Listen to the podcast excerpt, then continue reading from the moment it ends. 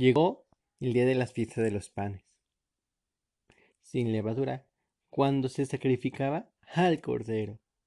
Jesús envió a Pedro y a Juan, diciéndoles, vayan y preparen la cena de la Pascua, para que podamos cenar. Ellos les dijeron, ¿en dónde quieres que preparemos?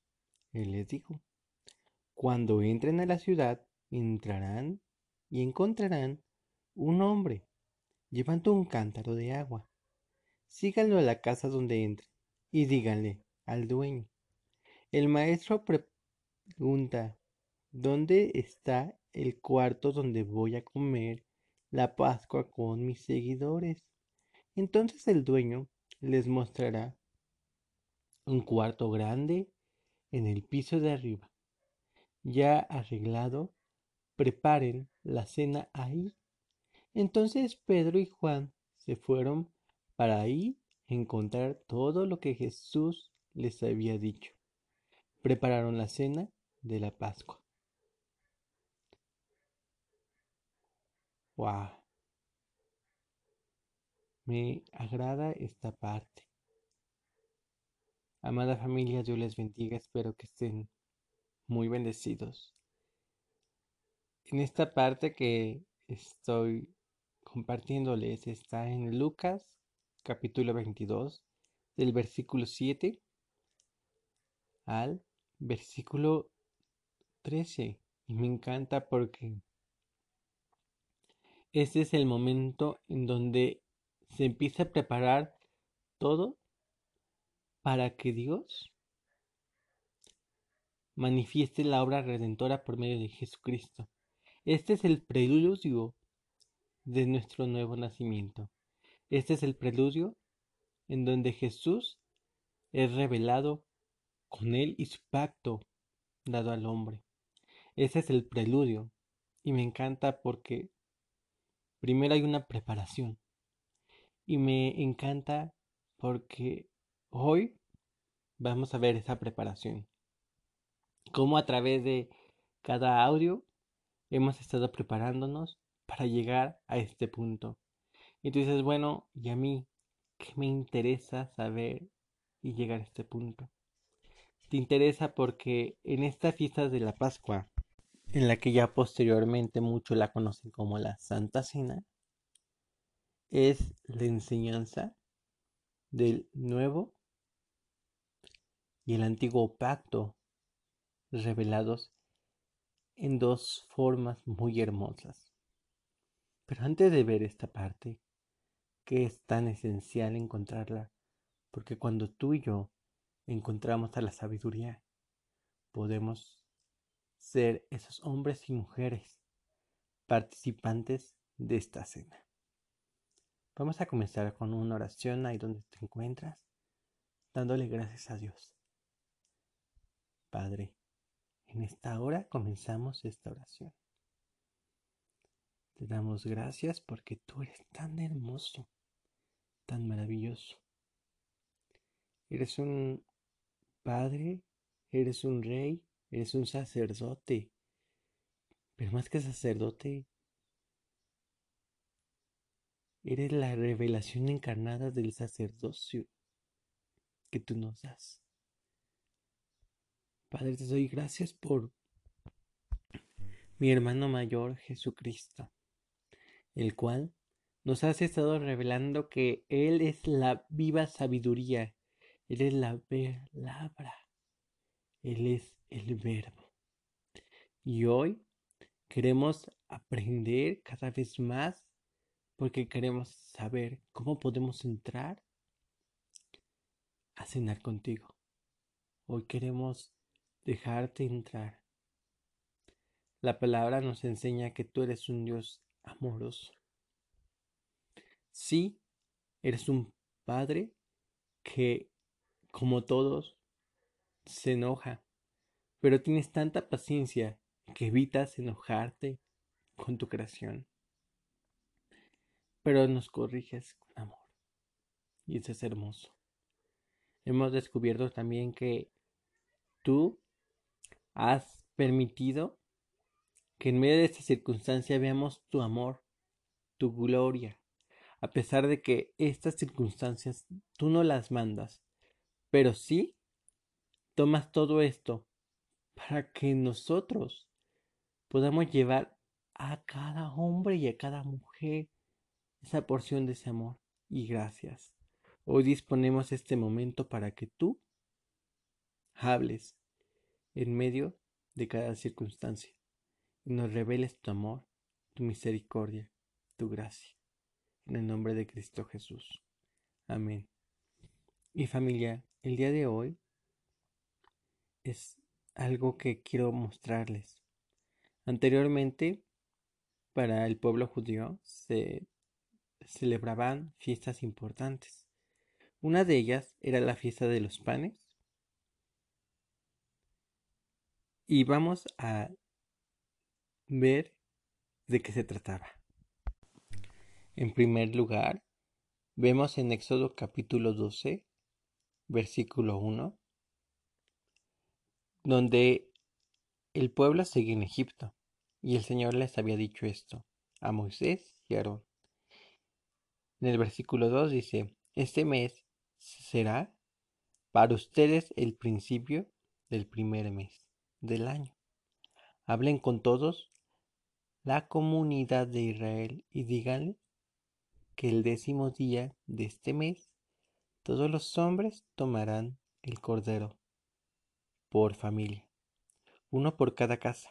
Si la familia es demasiado pequeña para comerse todo el cordero, entonces el jefe del hogar, su vecino, lo y su vecino lo compartirán, repartiéndolo según la cantidad de personas que haya en cada familia. El cordero debe tener buena salud y tener un año de edad y puede ser un cordero o un cabrito. Cuiden el animal hasta el día 14 de ese día del mes. Y al atardecer de ese día, toda la comunidad de Israel sacrificará el animal. Luego tomará un poco de sangre y le untará por todo el marco de la puerta de la casa en que estén comiendo el animal. Se comerán esa misma noche la carne asada a fuego con hierbas aromáticas, amargas y pan sin levadura. No coman ningún pedazo crudo o cocido en agua. Todo será asado en fuego. Y aquí familia, me encanta esta parte porque el pueblo, aunque estaba en Egipto, recordemos que Egipto representa un gobierno que los hacía esclavos. Y este mismo gobierno nos muestra cómo el mundo nos lleva a la esclavitud por medio del pecado. Pero Dios en medio de esa esclavitud les da una pequeña promesa. Y no, no es pequeña, una gran promesa, pero les muestra cómo es esta promesa. Porque es algo hermoso. Cuando el pueblo de Egipto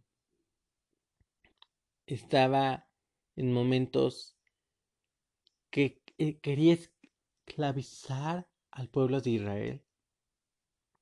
Les había quitado las ilusiones y ellos vivían de acuerdo a las leyes que se les imputaban sus derechos.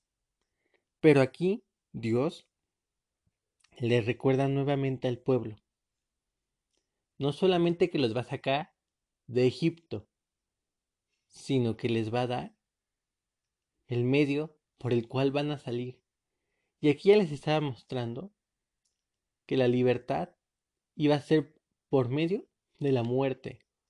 Y no solamente por medio de la muerte de los primogénitos, de los hijos de los egipcios, que uno de ellos era de Faraón y que por medio de ellos iba a ser eh, el pueblo llevado a ser a la libertad, sino que también les estaba mostrando que por medio de esa muerte no solamente iba a ser la muerte del hijo mayor, que era un preludio de la muerte del Hijo de Dios, Jesús, sino que también cómo iba a ser esa muerte y qué es lo que iba a pasar. No solamente les decía el qué iban a hacer, sino cómo lo iban a hacer. Y aquí Dios en ese día les muestra que para ellos iba a ser el primer año. Era el principio de un nuevo tiempo. Me llama la atención porque para los hombres y las mujeres, cada que sucedía algo importante, marcaba el inicio de su historia. En este caso, para los israelitas, esta etapa de su vida era tan importante. Por ello, tenía que llevarse toda la vida como recuerdo para que nunca olvidaran quién los había sacado de Egipto. Y Dios les provee una promesa, un pacto para con el pueblo. Y le dice que ellos escojan con su familia o si ellos son muy pequeños, con sus vecinos, un cordero, un cordero del tamaño de acuerdo a la familia, para que ellos puedan sacrificarlo. Con su sangre la utilicen. Y algo hermoso que me encanta, que esa sangre iba a ser puesta en los tinteles de sus puertas. Y algo mucho más precioso que este cordero tendría que estar sin falta, sin mancha, sin defecto y posteriormente tendrían que comerlo, pero no era comerlo por comerlo, sino que tenían que cocerlo bien al fuego, tenían que quitarle la impureza. Y no sé si tú hoy puedas ver esta escena, pero quiero decirte algo. En esta escena nos muestra que Dios nos provee de Jesús, nos provee de ese cordero inmolado que con su sangre nos libera de la muerte, nos libera y nos quita de la actitud de pecadores, la actitud y la condición de esclavos, para llevarnos una libertad. Pero con la sangre de Jesús es ese sello que nos muestra que realmente somos hijos legítimos de Dios. Y por ello mostraba aquí en la parte que dice en el versículo 7, que tomarán la sangre y la untarán en el marco de la puerta de la casa que estén comiendo. Y comerán en esa noche asada a fuego con hierbas amargas y pan sin levadura. y aquí vemos algo hermoso, porque esta parte que se hierbas amargas y pan sin levadura, las hierbas amargas para muchos judíos significa los momentos amargos, agrios, los momentos en los que ellos vivieron en la esclavitud, pero como a través de comer el pan, aunque para ellos fue un momento de esclavitud, Dios los recompensa. Y Dios les permite tener comunión con Dios. No es que a través de tu sufrimiento Dios se manifiesta, porque no es necesario que sufras si dice la palabra que vamos a padecer a causa del Evangelio. ¿A voy con esta parte? Por causa de que tú lleves el nombre de Dios a otro lugar, puede ser, como dice la Escritura, y como han pasado en muchas circunstancias, que tú puedas ser despreciado por otras personas porque no quieran lo que tú tienes. Puede ser que otras personas te persigan, como lo habíamos visto en el libro de Hebreos 11, que otras personas te odien porque no convengan con lo que tú tienes. Y tú dices, pero ¿por qué? Veamos por qué. De hecho, en esta parte dice en Juan capítulo 15, versículo 18. Si el mundo los odia, recuerden que primero me odian a mí. Si alguno de ustedes fuera del mundo, el mundo los amaría, como aman a su propia gente. Pero ustedes no son del mundo. Yo los elegí para que el mundo los odie. Recuerden lo que les dije, un siervo no es más que su amo. Si ellos me persiguen, también los van a perseguir a ustedes. Si obedecieron lo que les enseñé, también obedecerán lo que ustedes les enseñen. Les harán todo esto por causa de mi nombre, porque no conocen al que me envió. Si yo no hubiera venido y hablado con ellos, no serían culpables de ningún pecado, pero ahora no tienen causa por su pecado. Y aquí en esta parte, Jesús les estaba mostrando algo importante a sus discípulos. Les estaba enseñando que iban a ser perseguidos por el mundo. Porque recordemos que aquí estamos hablando de una guerra. Y la guerra está desde la guerra entre el bien y el mal, entre Dios y Satanás. Y esa guerra que es de gobiernos implica también las soberanías. Quién gobierna en un lugar y quién gobierna en otro. Pero aquí Jesús nos está mostrando esta parte para que tengamos la tranquilidad de que esta guerra, que aunque se reflejen con nosotros, no es para nosotros, sino es por lo que nosotros reflejamos ahora. Porque ya no somos criaturas, somos hijos de Dios, representantes de Dios. Y lamentablemente, lo que nosotros les mostramos a la gente llega a incomodar. Porque es la verdad. Y la verdad incomoda muchas veces. Ahora, regresando al punto del pan. Aquí la parte de los panes, vemos esta descripción tanto en el Nuevo como en el Antiguo Testamento. En el Antiguo Testamento podemos ver una ejemplificación en dos partes.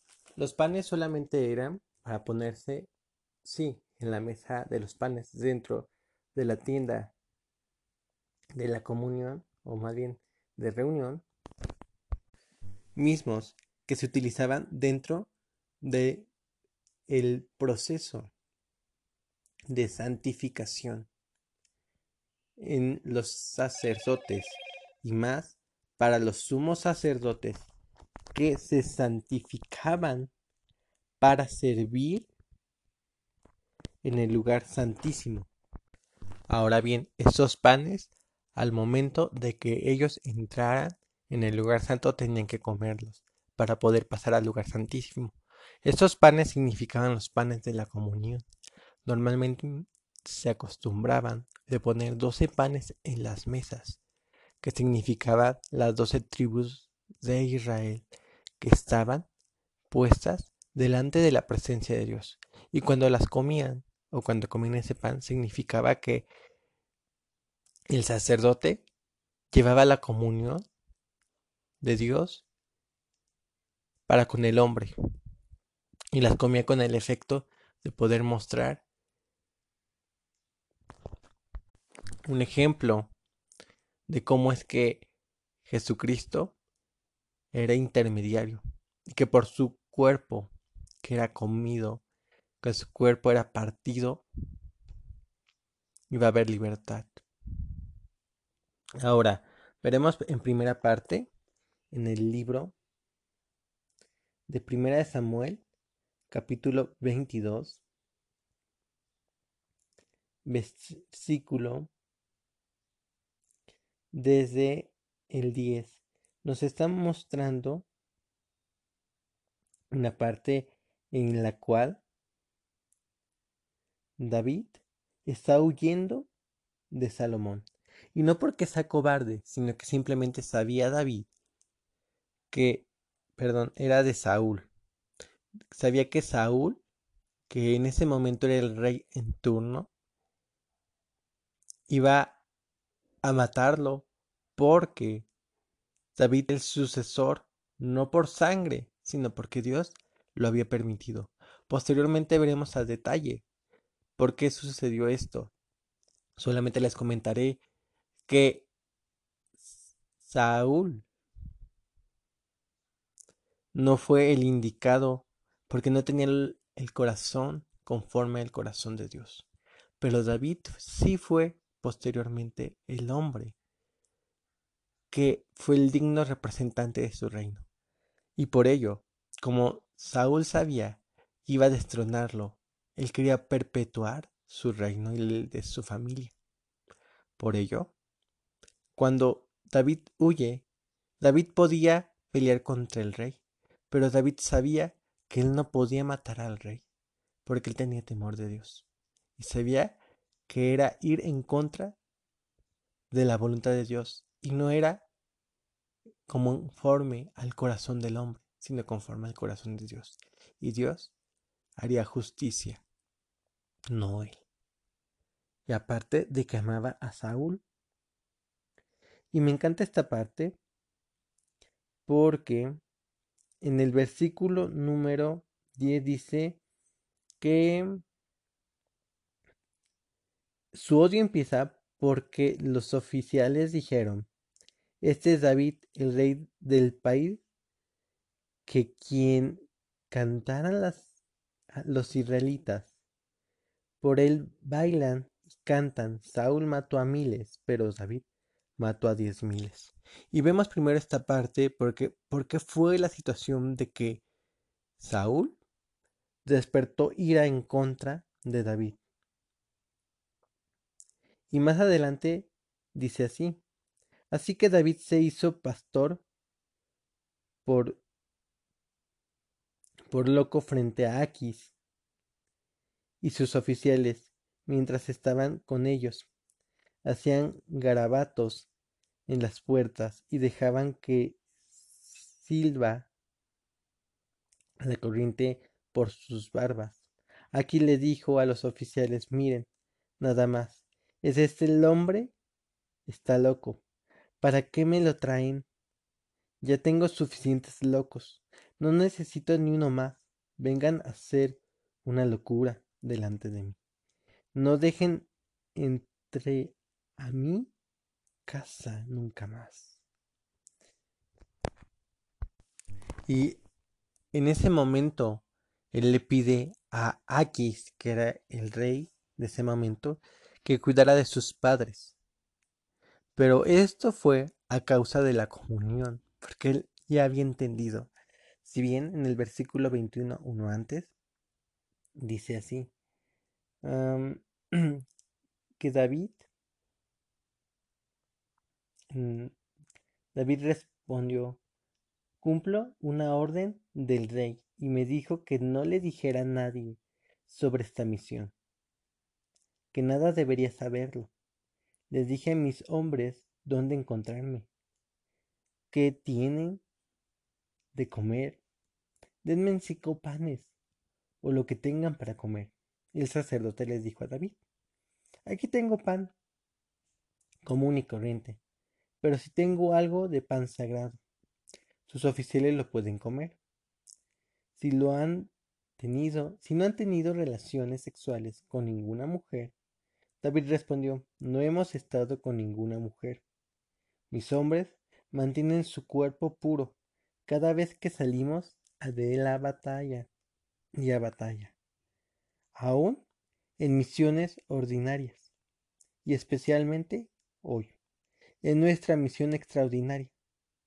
Como no había más pan que el sagrado, el sacerdote les dio el pan a David.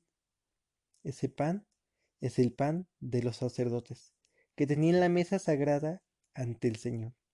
Todos los días la quitaban y cambiaban pan fresco. Ese día estaba ahí uno de los oficiales de Saúl. Ahora me llama la atención, antes de pasar a esta parte, que David toma el pan y lo come con los oficiales y personal de su ejército. Y él lo puede comer porque estaban puros. Solamente alguien puro podía comerlo. Y era el pan que solamente lo comían los sacerdotes. Pero me encanta esto, porque así como David y así como esos personajes, hombres y, hombres y mujeres, o más bien eran más hombres, que representaban a ti y a mí.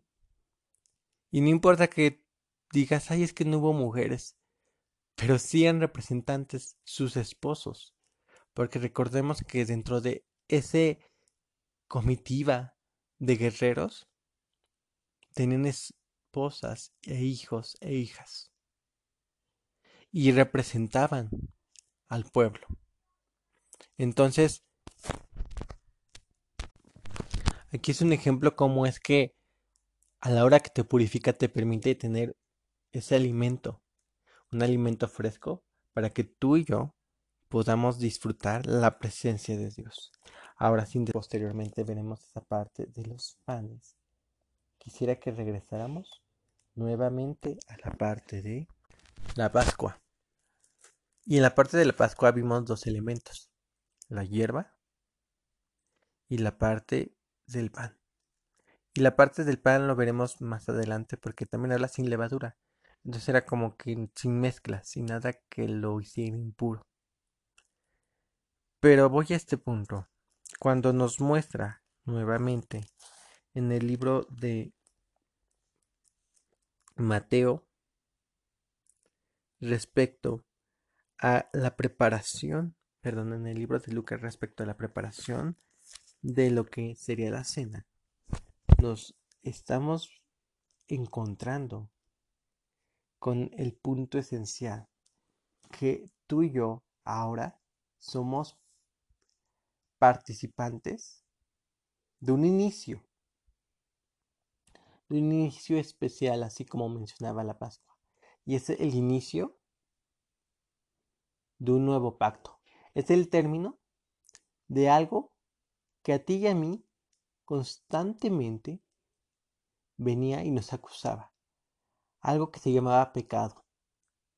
Y ese pecado venía constantemente a traer una culpabilidad, pero más que nada una esclavitud. Y Jesús fue ese cordero, ese cordero que Dios mandó para que fuera propicio, para quitar completamente el pecado del hombre. Ahora este pecado se quita cuando tú y yo reconocemos esa sabiduría, la aceptamos como Juan 1.12. Todo aquel que cree que recibe su nombre será llamado Hijo de Dios. Y algo hermoso que para esta preparación, Dios había preparado el corazón de un hombre, de un hombre que ya había preparado en su segunda planta de su casa un lugar especial para cenar. Y me encanta porque así es como Dios preparó nuestros corazones, para que Jesús entre a nuestros corazones. Y dice que entonces los discípulos fueron e hicieron lo que Jesús dijo, que fueran con ese hombre y que les dijera que en dónde estaba ese cuarto. Y ese hombre permitió que hicieran ahí esa cena. Pero fue más allá de permitir, porque significa lo que Jesús hace, es un caballero aunque ya sabe que Dios prepara los corazones, va y manda. Pero va y te pregunta, ¿estás listo? ¿Quieres que entre a tu casa y cene contigo? Porque no solamente pienso que cenó con los doce, sino también con los que estaban dentro de la casa del dueño. Aunque los doce estaban juntos con Dios, pero yo quiero pensar y no lo dudo porque dice la palabra que comían los que estaban en la casa. Ya lo vimos en la parte del libro de, de, sí, de Génesis y de Éxodo. En Génesis estábamos viendo, regreso en otras partes que me estaba sucediendo, que él hacía partícipe a la familia. Y ahora en Éxodo que empezamos a ver esta parte de la Pascua, empezamos a ver que esa Pascua también si tu familia era una familia pequeña, no te preocupes. Esa familia pequeña podía invitar a otro vecino. Entonces aquí Jesús hizo partícipe no solamente a los doce, regresando a este punto, sino que hizo partícipe a la familia. La familia dispuso la casa y se hizo ahí la cena. Se preparó, llegó Jesús. Hoy te quiero decir algo. Que tú hayas aceptado a Jesús en todo este tiempo significa esto. Que Dios preparó tu corazón y lo preparó tan especial para que fuera un lugar grato donde Jesús pudiera llegar y comer contigo. Ahora Jesús llega, te toca tu puerta. Me encanta porque hay una parte y posteriormente veremos esa parte. Termino ya casi con esto. Que Él toca la puerta y llama. Y al que lo recibe, cena con Él. Ahora Él toca tu puerta. No te obliga. Porque respeta el libre albedrío. Es el libro que tú elijas y escojas de lo bueno a lo malo. Y Él toca tu puerta. Dice, vengo a cenar hoy contigo, a comer la Pascua. A comer el nuevo pacto. Quiero que tú seas partícipe de este nuevo pacto. Y por ello es importante conocer. ¿Por qué? Porque cuando tú conoces, eres partícipe del nuevo pacto. Eres partícipe de poder entrar a comer con Jesús, o más bien Jesús entra a comer contigo. El día de mañana vamos a ver una historia muy hermosa de un hombre llamado Saqueo. Y los dejo con esta parte. Dios nunca se va a cansar de decirte que te ama. Y Él te lo demostrará constantemente porque Él quiere que tú y yo entremos confiadamente, cenemos con Él y participemos de la mesa con el amado, tal cual como lo vimos en Proverbios. Que la sabiduría Dice, vengan y coman, siéntense a la mesa. Dios los bendiga, déjame orar solamente por ti. Padre, en esta hora te pido por cada hombre y por cada mujer que está el día de hoy. Te doy gracias porque tú has puesto en su corazón el conocerte. Y hoy han aprendido algo importante. Han aprendido que a través de ti, a través de tu amor, expresado por Cristo Jesús, a través de Cristo Jesús, más bien dicho, podemos estar libremente y participar del nuevo pacto. Somos partícipes, no solamente somos hijos, sino partícipes. ¡Qué hermoso! Y podemos entrar y cenar. Padre, guarda a cada hombre y cada mujer y te pido que tú llenes tus vidas de grandes bendiciones en el nombre de Cristo Jesús. Amén. Dios te bendiga.